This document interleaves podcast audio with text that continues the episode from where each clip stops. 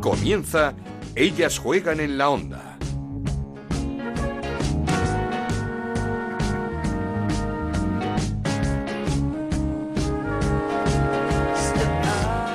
Tal? Bienvenidos una semana más a Ellas Juegan, este podcast de Onda Cero que dedicamos al fútbol femenino. Nos podéis encontrar en ondacero.es y en nuestra cuenta de Twitter en arroba Ellas Juegan OCR. Seguimos pendientes de la decisión de la UEFA sobre la Champions femenina, si se podrá terminar o no una vez que la liga inglesa haya anunciado que da por finalizada la competición, como ya hicieron en Francia primero y en España después. Tan solo la liga alemana va a reanudar su liga, la liga femenina. Lo que sí se ha determinado ya es el playoff Sprex de ascenso a Reto Iberdrola, a nuestra segunda división, que disputarán ocho equipos del 25 al 27 de julio en una sede única, cuatro partidos, los cuatro ganadores ascienden.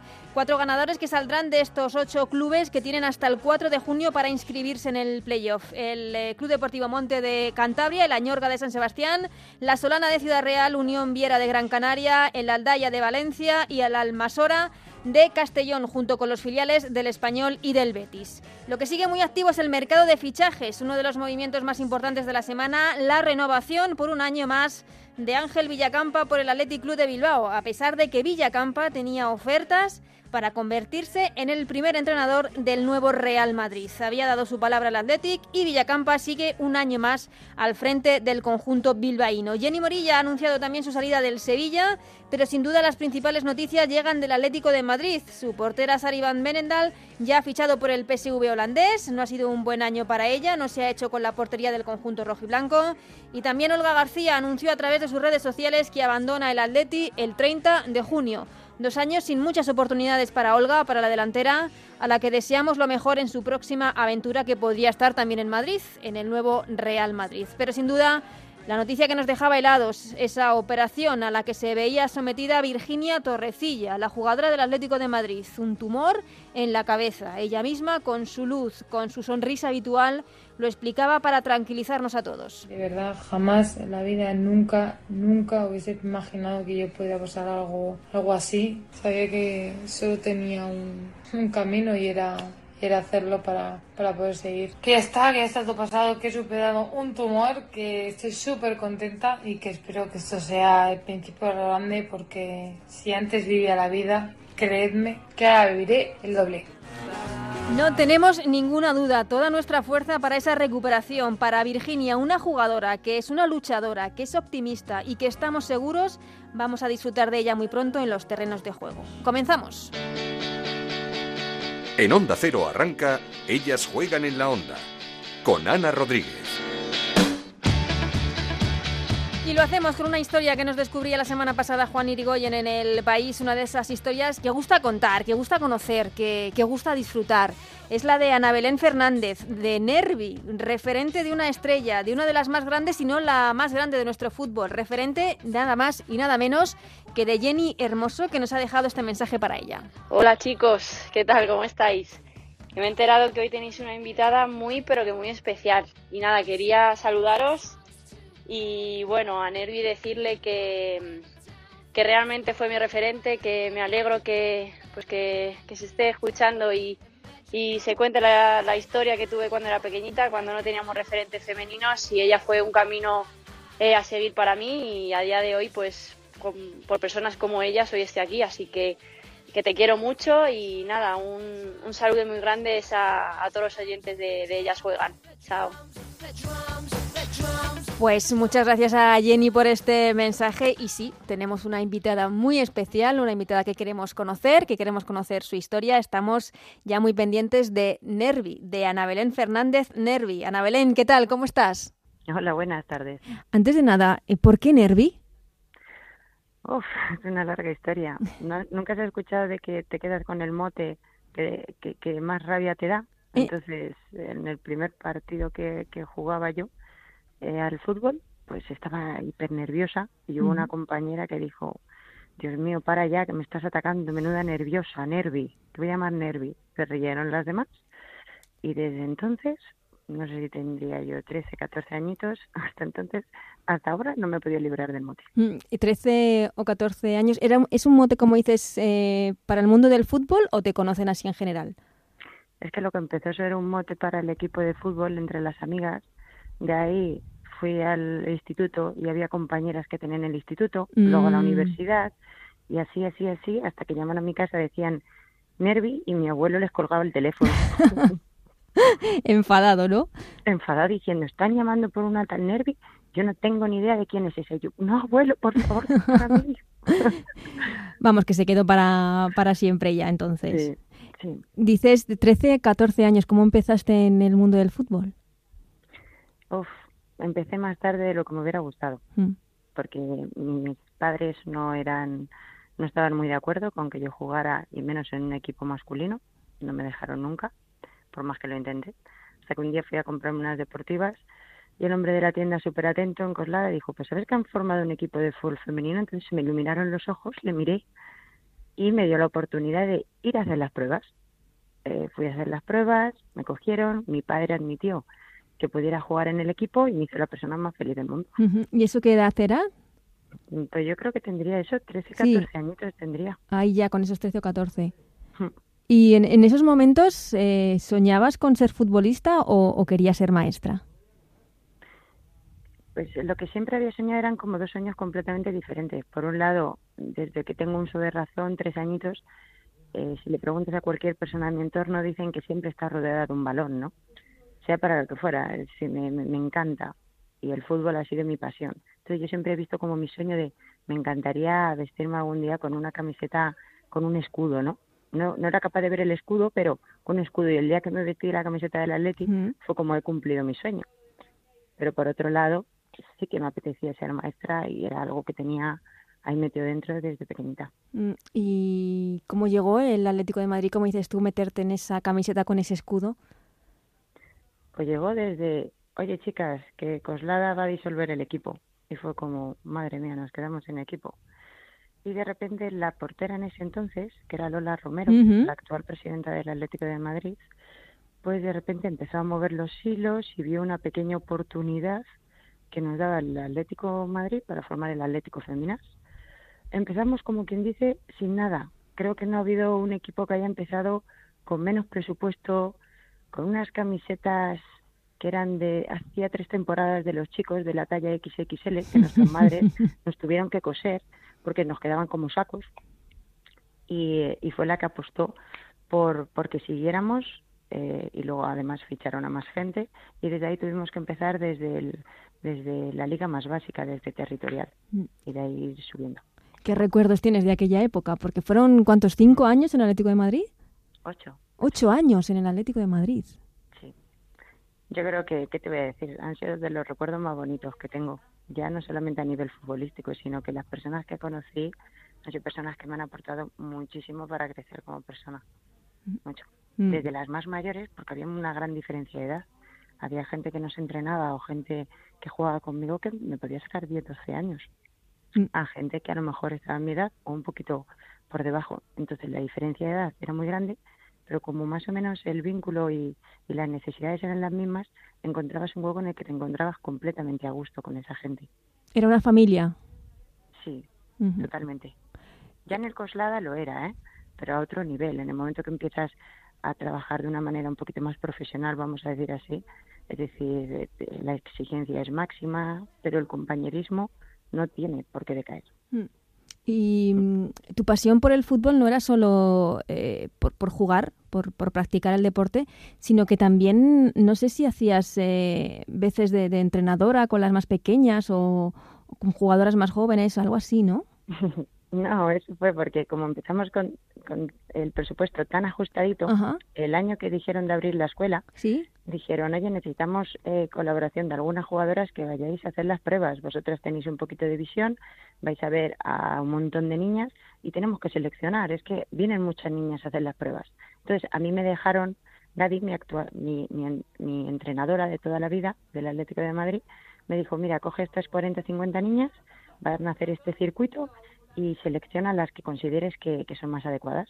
Entonces, en ese circuito hubo dos niñas que destacaron por, por encima de todas las demás. Una se llama Cristina Uñón, que juega actualmente en el Rayo Vallecano, Hablamos con ella además la semana pasada, sí, sí, la capitana.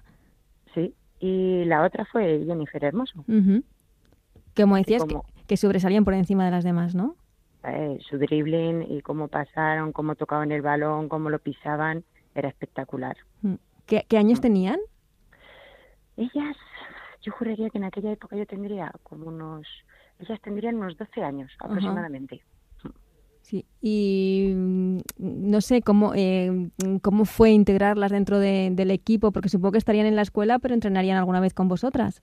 No, para nada. No. Eh, claro, imagínate, nosotros tenemos 18, 20, 25 años, estar con niñas de 12 años era un margen de edad demasiado grande. Eh, entonces, cuando ya empezaron a hacer la escuela, empezaron a hacer como subdivisiones. Entonces, estaba el primer equipo y luego los filiales. Entonces, ellas empezaron, yo juraría que empezarían como en, en Benjamín o en infantil aproximadamente, en infantil creo. Entonces, ellas tenían su categoría donde estaban las niñas más o menos pues, en un margen de dos años de edad. Eh, y las entrenaba una chica que para aquel entonces se llamaba Marian, que era la portera de nuestro equipo, y me decía todo el rato, todo el rato en el entreno, hay una niña, hay una niña Ana que es que todo el rato está diciendo que quiere ser como Nervi, que quiere llegar al primer equipo como Nervi, que mira qué zurda tiene Nervi, por favor, hasta algo para esa niña. Entonces me acerqué un día al entreno que tenían y le llevé una sudadera de las que tenían, que no tiene pues, la que tenía, no tenía otra más. Y se la llevé y puso una cara de estas de ilusión como un niño pequeño con zapatos nuevos. Pues. Sí, sí. Eh, pero, eh, ¿tú jugabas de defensa, puede ser? Eh, yo he jugado tanto de lateral como de interior izquierdo. Ajá.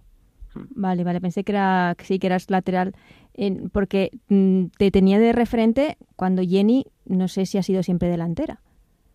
No, Jenny, al revés, eh, siempre ha jugado de interior izquierda. Hubo un momento en el que cuando coincidimos ya en el, en el equipo, en el primer equipo, las dos jugábamos por la misma en banda. la misma banda, Sí. A veces yo de lateral y ella de interior, otras veces nos, nos turnábamos el puesto de interior izquierdo.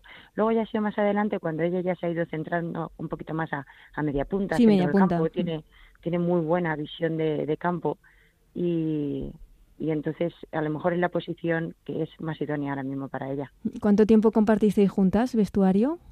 Vestuario de jugar juntas tres años. Tres años. En el, en el Atlético de Madrid, claro. Sí. ¿Y no te ha sorprendido el crecimiento de Jenny o, es mucho más alto de lo que esperabas? Pues yo creo que todas hablábamos en aquella época. Jenny parecía que, que iba andando en vez de corriendo que cuando ella tocaba el balón que era todo como muy lento, ¿no?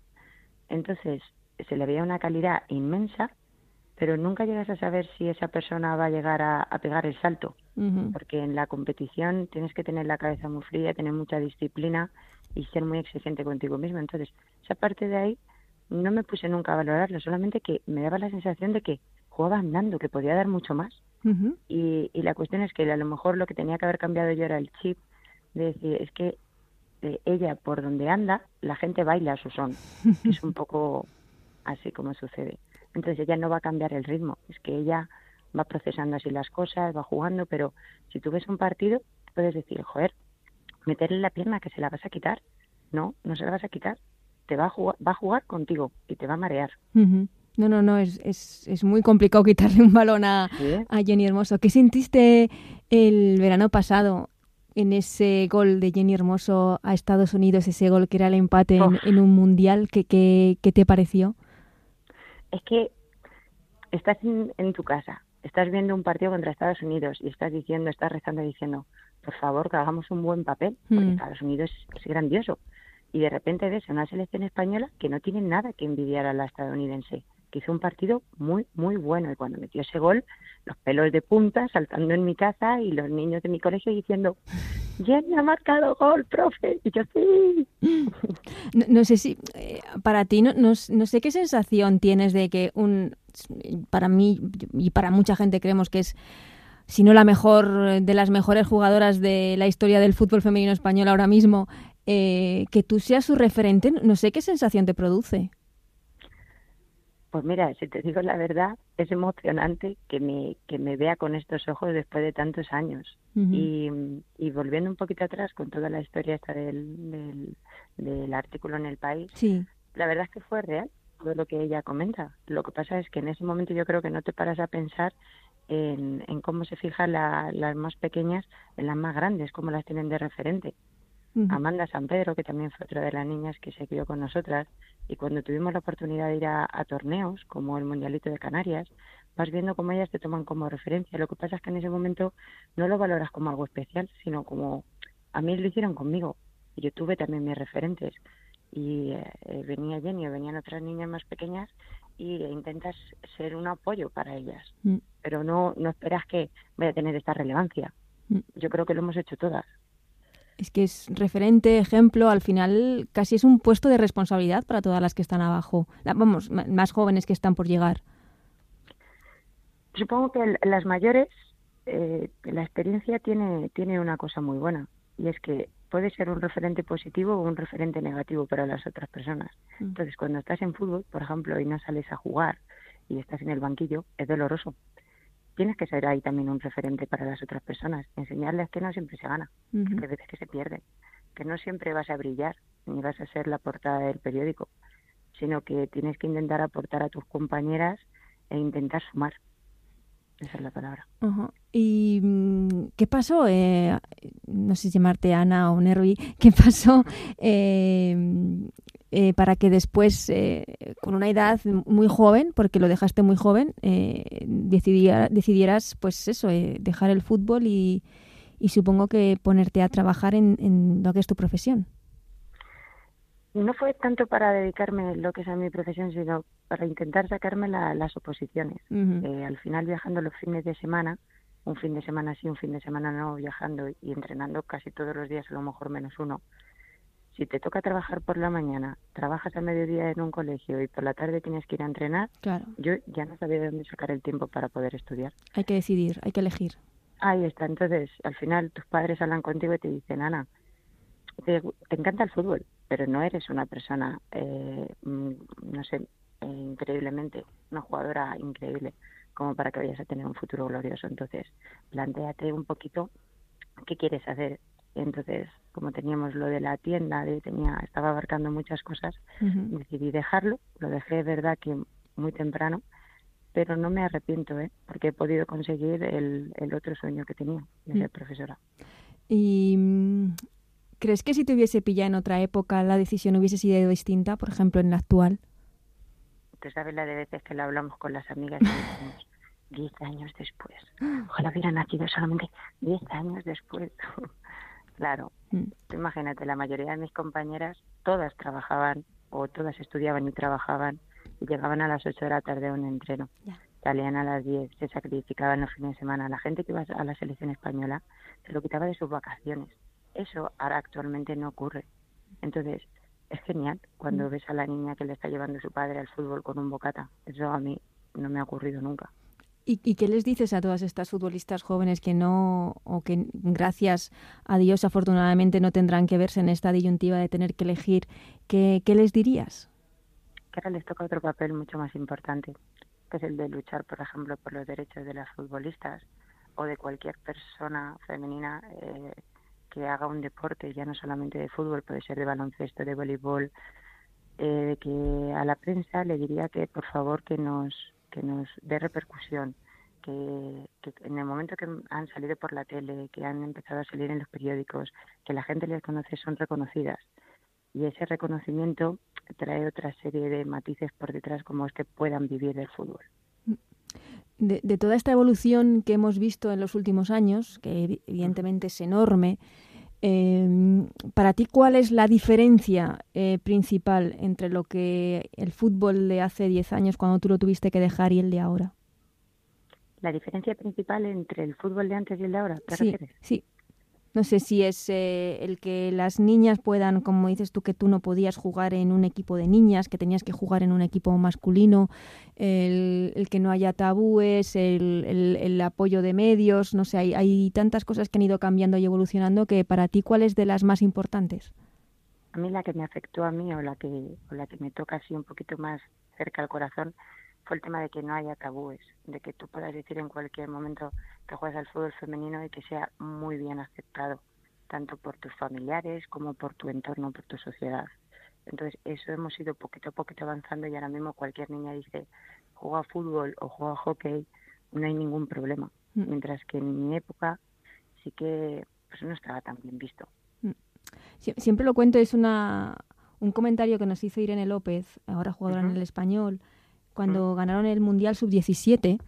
O sea, era una, una, cría con 17 años que le preguntabas qué ha cambiado para que para que España haya podido ganar un título de, tanta importancia, tan, tanta repercusión, un mundial, y, ella decía que nos dejan jugar. y se dice, era tan, eh, tan fácil verla decir eh, sonriendo que nos dejan jugar. ¿Es tan sencillo al final? Es eso. Es decir, dame un balón mm. y dame un medio para poder eh, llevarlo a, cabo. Mm. Que ya haré yo mi trabajo no necesito que, nadie haga ningún otro trabajo, sino yo quiero jugar al fútbol. Si me dan los medios para ello, si me facilitas el acceso, si me, me facilitas un modo de vida para poder, por ejemplo, jugar a alto nivel o entrenar a alto nivel sin tener que hacer, tener dedicación a otras tres cosas diferentes, pues mi rendimiento va a ser mucho más alto. Claro. Eh, ¿Sigues muy pendiente del fútbol? No tanto, es mm. decir, me gustaría tenerlo un poco más de cerca, pero al final tengo otros frentes abiertos y si te digo la verdad, no estoy muy puesta al día. ¿eh? Mm. No, era simplemente preguntarle, preguntarte porque mm, hemos vivido una temporada complicada, en plena lucha por el convenio colectivo, con unas jugadoras que han tenido que ir a la huelga una jornada para, para esa firma, en donde ha habido problemas con la televisión. No sé si te preocupa que se están consiguiendo muchas cosas, se van dando pasitos, pero por otro lado, en el momento en el que se ve el dinero, el negocio y otro tipo de intereses, eh, este fútbol nuestro se pueda contaminar.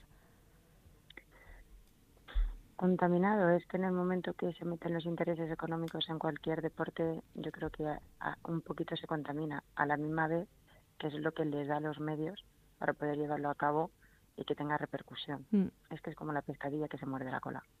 Claro, sí. Eh, mm, sí, al final es, claro, el, el, dinero de la televisión, por ejemplo, es fundamental para lo que los equipos vayan creciendo, el de los patrocinios, y, y también ha sido fundamental para que se firme un convenio colectivo que supongo que habrás visto como una nueva consecución de las futbolistas en, en esos pasitos que se van dando. No, y, y, me sentí muy orgullosa cuando leí las noticias de que habían hecho huelga para intentar y que muchos de los clubes que a lo mejor, yo creo a lo mejor había dos o tres clubes en, en España que ya lo estaban llevando a cabo, pues un, mm. un, convenio bastante bueno. Aún así habían puesto su mano encima de la mesa para decir vamos a ayudar a que todo el mundo tenga un convenio bueno, que las jugadoras tengan eh, un merecimiento, mm. pues, ya te digo, a nivel hasta de seguridad social, de todo, es decir, un contrato mm. eh, profesional. Pues ahí es donde todo el mundo tiene que tirar y mirar. Y al final ellas están abriendo una brecha que dentro de 10 años las que vendrán dirán, ojo, muchísimas gracias. Claro, cuando sean conscientes de todo lo que, de lo que se ha logrado. ¿Cómo te va como en, en, tu trabajo, maestra, profesora? Porque no son tiempos fáciles para, bueno, no son tiempos fáciles, pero evidentemente con eh, estos, adaptándonos a estas nuevas formas de trabajar, con los críos a distancia, eh, evaluando a distancia y también supongo que con la incertidumbre de, de cuándo se podrá volver al aula y cómo. A lo mejor esa es la, mayor incertidumbre. ¿Cuándo voy a volver yo a mi aula? a mí me encanta estar con mis 28 muchachitos y muchachitas metidos en, mi clase.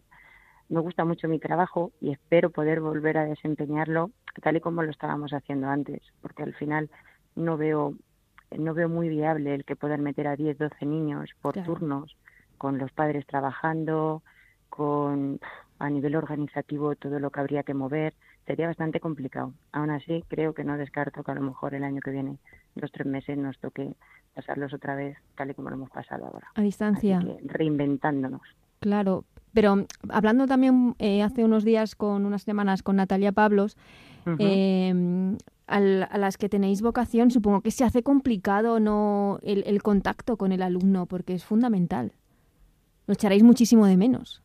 Se echa mucho de menos y, no hay nada que pueda decir, ay, pues ahora estoy muchísimo mejor. No, ahora trabajamos el triple, estamos pegadas a una pantalla del ordenador, cuando yo creo que lo mejor de un maestro es enseñar desde, desde la mirada, desde ver cómo está el alumno y poder decir si puede atender a sus necesidades o no, qué necesitas, qué no necesitas. Y ahora mismo esa parte se ha perdido y hablas con muchos de los niños y te dice, profe, es que pues es que no estoy muy motivado, es que no tengo muchas ganas de trabajar, es que no sé qué me pasa. Cuando, por ejemplo, en, la, en, el trabajo diario, eh, es excelente, ¿no? Ya. Mm, sí, supongo que todo es cuestión de que, de que nos tenemos que, que adaptar a, a, las nuevas circunstancias. Voy terminando, Ana. Eh, ¿Sigues teniendo contacto con Jenny? Sí. Sí. Sí, esta tarde, por ejemplo, nos habíamos escrito un, un par de WhatsApp. Ajá. Y no sé, ¿te ha llegado alguna vez a pedir consejo? bueno, consejo, yo creo que nos hemos dado consejos muchos. Sí. Eh, cuando estás en el, en el mismo vestuario, siempre hay muchos momentos de autobús, que nosotros lo llamamos cuando realizas los desplazamientos, en el que de repente hay momentos en los que pides consejo. Y supongo que pides consejo a esas personas que consideras de tu confianza. Y claro que nos hemos dado consejos y ella me los ha dado a mí igualmente. ¿Tiene techo Jenny Hermoso o puede seguir creciendo? ¿Techo? No. El techo está hecho para la gente que se acomoda. Y ella yo creo que todavía tiene las miras muy altas. Y las debe de tener, si no me va a escuchar. ¿Cuál es su, su, su principal virtud, destacarías, tanto como jugadora como persona? Mira, como jugadora eh, siempre destacaré el que ella es la que baila dentro del campo y los demás le seguimos.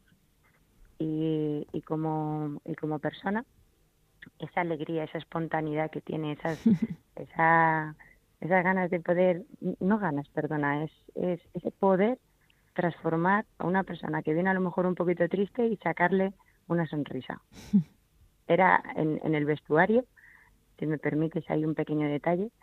El, cuando terminábamos los entrenos, yo creo que los momentos más graciosos que yo he pasado en mi vida han sido en el vestuario, tanto con ella como con, Olga, eh, riéndonos, haciendo bromas, es decir, divirtiéndonos. Pues eh, Ana, ha sido un placer hablar contigo. La verdad es que nos ha encantado escuchar eh, tu historia.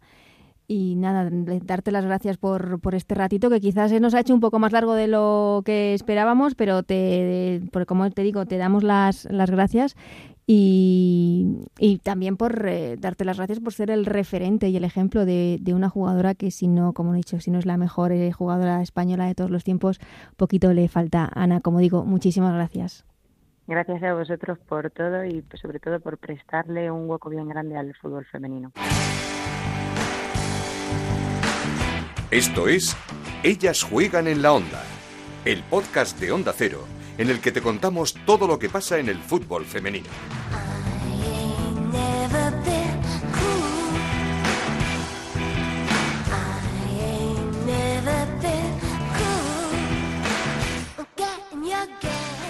Y antes de terminar, saludamos a una entrenadora que casi no pudimos ver la pasada temporada en Primera Iberdrola y es que fue llegar y casi a la par suspenderse la liga por el coronavirus. Se trata de José Vargas, el entrenador del Valencia, al que ya saludamos. ¿Qué tal, José? ¿Cómo estás?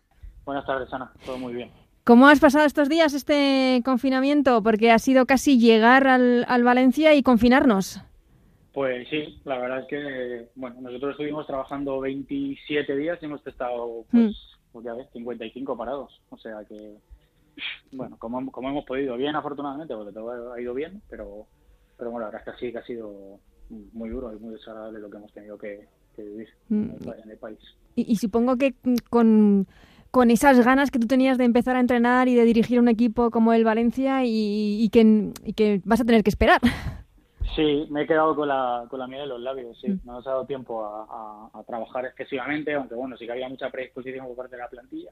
Pero sí, nos hemos quedado con muchas ganas de, de, de disfrutar de la liga, la verdad. Mm. Eh, bueno, eh, a partir del año que viene, ¿no? Eh, sí, claro. Estamos esperando lo antes posible que podamos ponernos en marcha y, y nada, a eso, a disfrutarlo y, y bueno, a intentar mejorar los números que supongo que no será excesivamente complicado con los números que hemos hecho. Ya, eh, te quería preguntar, no sé si has vivido estos meses eh, con cierta intranquilidad por la decisión que se pudiese tomar.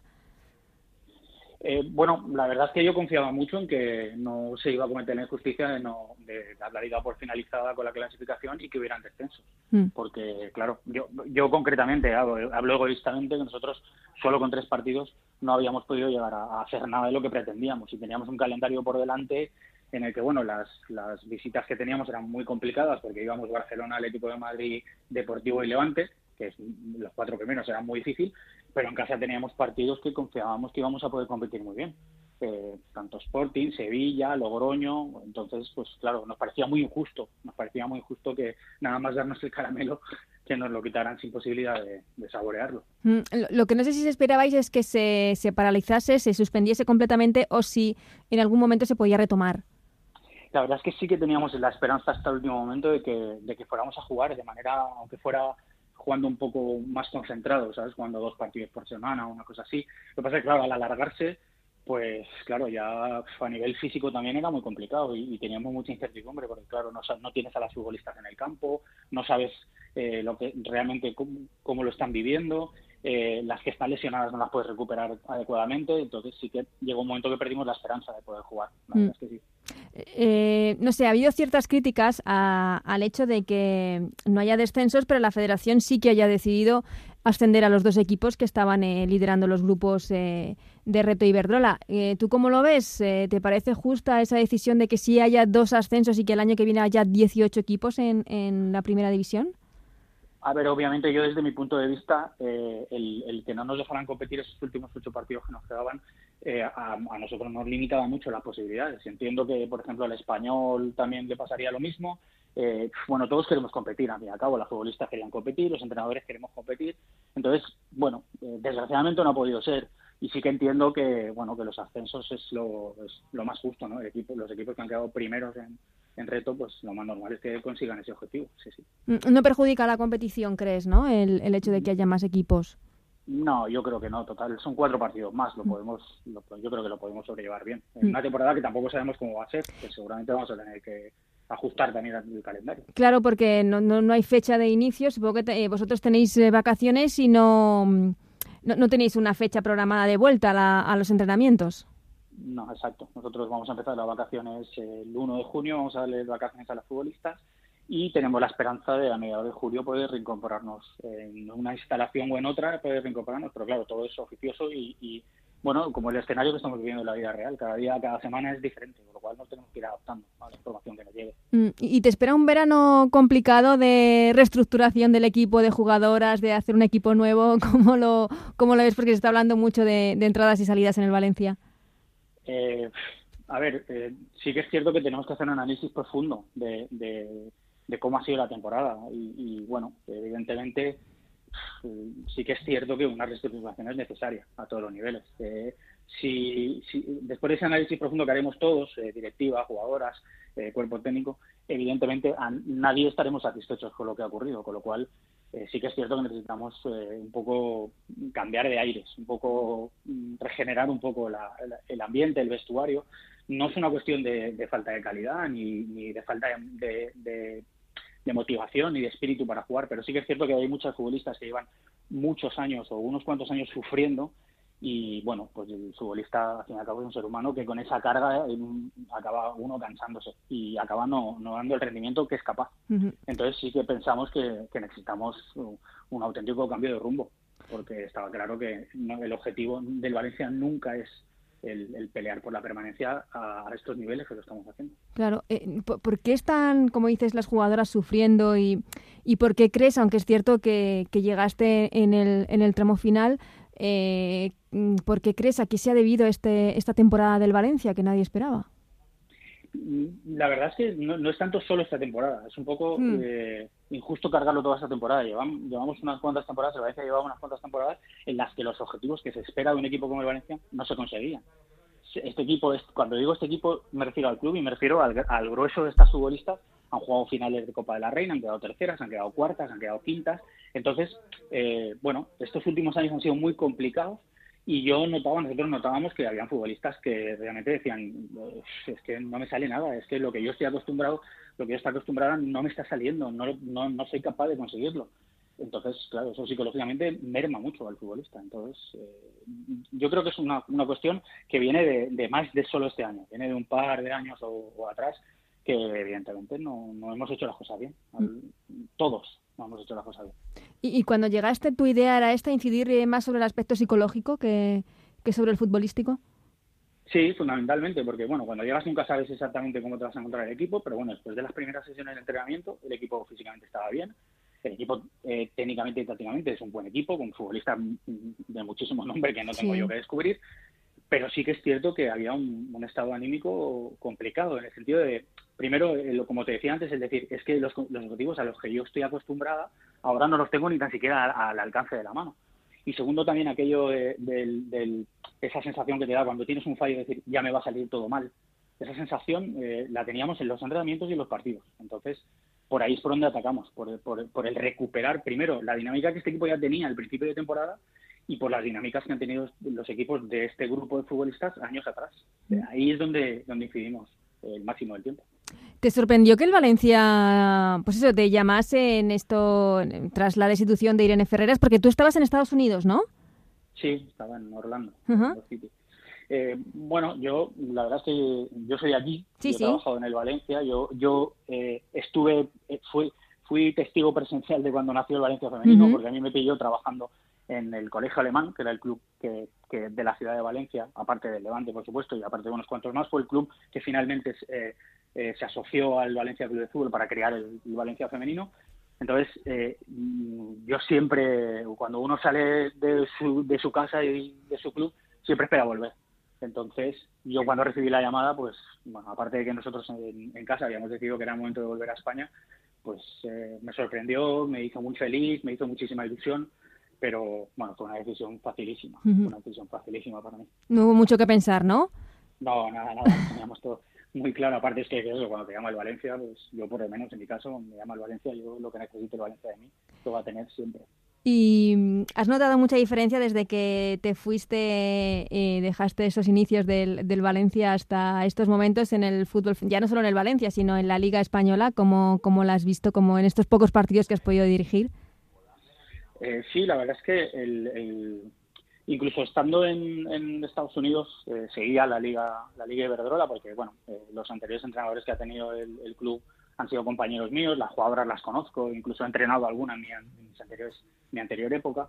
Y sí que es cierto que ha cambiado mucho y que el, cambio es exponencial y, que ahora mismo pues tenemos hay muy buenas futbolistas, hay muy buenos cuerpos técnicos, hay muy buenos recursos y la verdad es que, se nota y que es un cambio que se agradece, que se agradece y es muy competitiva la liga, pese a que bueno, la clasificación hay veces que parece que, pueda reflejar otras cosas, pero es una liga muy competitiva y muy exigente y donde se disfruta muchísimo como entrenador, como jugadora y, como aficionado seguro. Y para los aficionados que no hayan podido ver esta eh, estos partidos eh, de José Vargas al frente del Valencia, ¿cómo es José Vargas como entrenador? ¿Qué es lo que busca de sus equipos, de sus jugadoras? Pues mira, yo me ajusto muchísimo a, la identidad de lo que es este club históricamente. O sea, me gusta mucho eh, que el equipo sea muy competitivo, muy intenso. Me gusta tener el balón, me gusta jugar en campo contrario. Eh, nos gusta, ya digo, ser principalmente protagonista del, juego. Y bueno, la verdad es que, incluso es que creo que con esta plantilla se, se puede se podría llegar a haber conseguido esto por eso estaba tan convencido de, que lo íbamos a lograr. Mm. Eh, para el próximo año eh, hablabas de mejorar, que, no era difícil los resultados, pero supongo que tendréis un objetivo más, no sé, más exigente, ¿no? Que el de superar los resultados del año anterior. Pues mira, el primer objetivo, Ana, eh, va a ser crear un, proyecto estable, duradero, una plantilla joven, pero no vamos a renunciar a la experiencia que podamos tener ya en la plantilla, en la experiencia en Liga Iberdrola y en competiciones internacionales. Y sí, el objetivo es empezar a crear este, este, este grupo estable, duradero y, un equipo con identidad y con, y con, fuerza. Y sí, evidentemente, por supuesto, no, no, no pasar ningún apuro en, para, para mantener la categoría y por supuesto mirar hacia arriba, mirar mm. hacia arriba que es lo que lo que vamos aquí en Valencia, lo que yo he aprendido toda mi vida, lo que he hecho toda mi vida. En este nuevo proyecto eh, duradero a, largo plazo, es que se está hablando mucho de este nombre, ¿cuentas con Maripaz Vilas? Cuento con Maripaz Vilas. Bueno, esto es una cosa que, tiene que solucionar el club y, y, Maripaz. Yo, evidentemente, Maripaz, yo no, yo no voy a descubrir a Maripaz. Maripaz es un, emblema aquí en, con la camiseta del Valencia, eh, una jugadora la jugadora mítica del Valencia, pero claro, tiene que, tiene que solucionar su situación con el club. No sé exactamente eh, cómo, van a, cómo, van a, Durante esta semana supongo que iban a, reunirse, iban a, solucionarlo, pero bueno, supongo que tienen que querer las dos partes. bueno, Maripaz es una de esas jugadoras que ha llevado esa carga de, ser la jugadora más importante del club durante todos estos años. Entonces, bueno, eso tiene que quedar muy claro desde el principio, para que los dos estén de acuerdo. Mm, eh, ¿Te preocupa toda esta crisis del coronavirus pueda afectar eh, al, fútbol femenino en, el hecho de que, de que pues, igual durante un par de años eh, nos estanquemos un, poco, no, no, se den pasos hacia adelante o, crees que no? A ver, yo creo sinceramente que, que el fútbol femenino aquí en España está ahora mismo lo suficientemente consolidado como para resistir una crisis como esta pero evidentemente darle la espalda a la posibilidad de que una algo tan grave como nos ha ocurrido, tanta gente que ha perdido eh, los empleos, que es mucho menos importante que perder la vida, evidentemente, pero mm. el golpe tan duro que nos vamos a llevar como sociedad, el darle la espalda a la posibilidad de que eso nos afectara, sería imprudente. Pero sí que es cierto que tengo la esperanza de que el fútbol femenino, con los, con los, pues el convenio, eh, con, los últimos, con las últimas estructuras que se ha creado, yo creo que será resistente a, esto. el último pasito, la última lucha por la que, mm, no sé, el, último logro que, hace falta es el de que se considere a la primera Iberdrola como una liga profesional. Eh, sí, la verdad es que eso sería fundamental. Lo que pasa es que, bueno, eh, tenemos que acostumbrarnos a dar pasos, eh, como tú decías, Ana, a dar pasitos, no a dar saltos, porque algunas veces nos damos saltos. No, no, nos no nos caigamos, ¿no? Claro, claro, entonces dar pasitos. Sí que es cierto que, bueno, el convenio creo que era importante, pues, vamos, no tiene lógica que una futbolista esté dedicando eh, todo su tiempo a ser futbolista y que en el caso de perder su trabajo no tenga un no, tenga una estructura que, que, la sostenga. Entonces eso ya, ya es un paso importante. El siguiente es el de considerarles considerar la liga profesional, por supuesto. Lo que mm. pasa es que, bueno, habrá que, esto hay que sentarse bien, hay que hablarlo bien, y, bueno, eh, pero bueno, yo, yo confío en que la gente ahora mismo está mm, muy, muy en pos de mejorar el fútbol femenino, de dar esos pasos. Eh, te voy a hacer ya la, la última. Estamos preguntando por la por la jugadora de, del año, de la temporada en Primera Iberdrola. No sé por quién apuesta el entrenador del Valencia.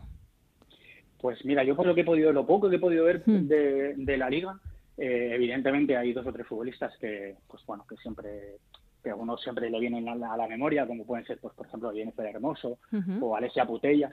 Pero a mí eh, me ha gustado mucho y me ha llamado mucho la atención Peque Barea, la delantera del, del Depor. Me ha gustado mucho esa frescura con la que juega, ese atrevimiento con lo que, con el que hace las cosas la verdad es que me ha gustado mucho, no futbolista me ha llamado mucho la atención. Peque Varía, la delantera del Deportivo de La Coruña, y ya sí que la última, José, que estoy abusando. Eh, ¿Qué referentes eh, en el fútbol, con qué referentes has crecido en el fútbol eh, como entrenador? ¿En quién te has fijado o, en quién te a quién te ha gustado parecerte?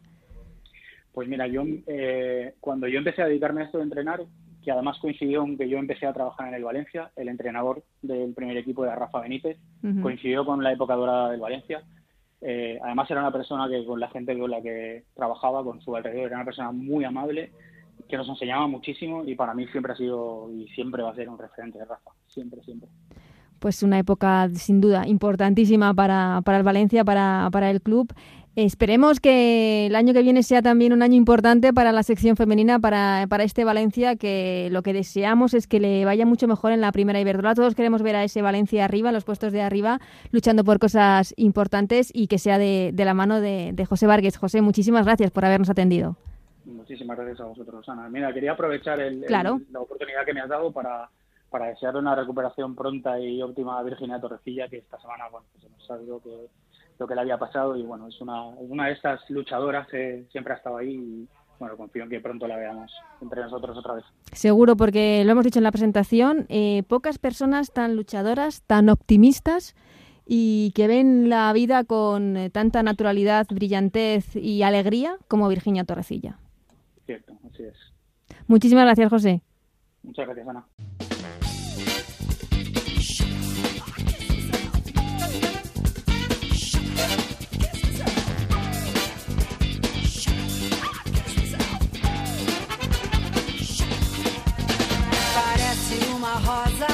Pues hasta aquí este Ellas Juegan. Espero que lo hayáis disfrutado como lo hemos hecho nosotros preparándolo. Gracias a Juan Manuel Frasquet de la parte técnica que ha hecho posible este programa. Volveremos, como digo siempre, si se puede, la semana que viene con muchos más fútbol femenino y esperando esa resolución de la UEFA sobre la Champions femenina. ¿Qué pasará? ¿Se jugará o no? Ahí tenemos dos equipos, el Barça y el Atlético de Madrid, que siguen esperando noticias. Hasta entonces, que seáis muy felices. Adiós.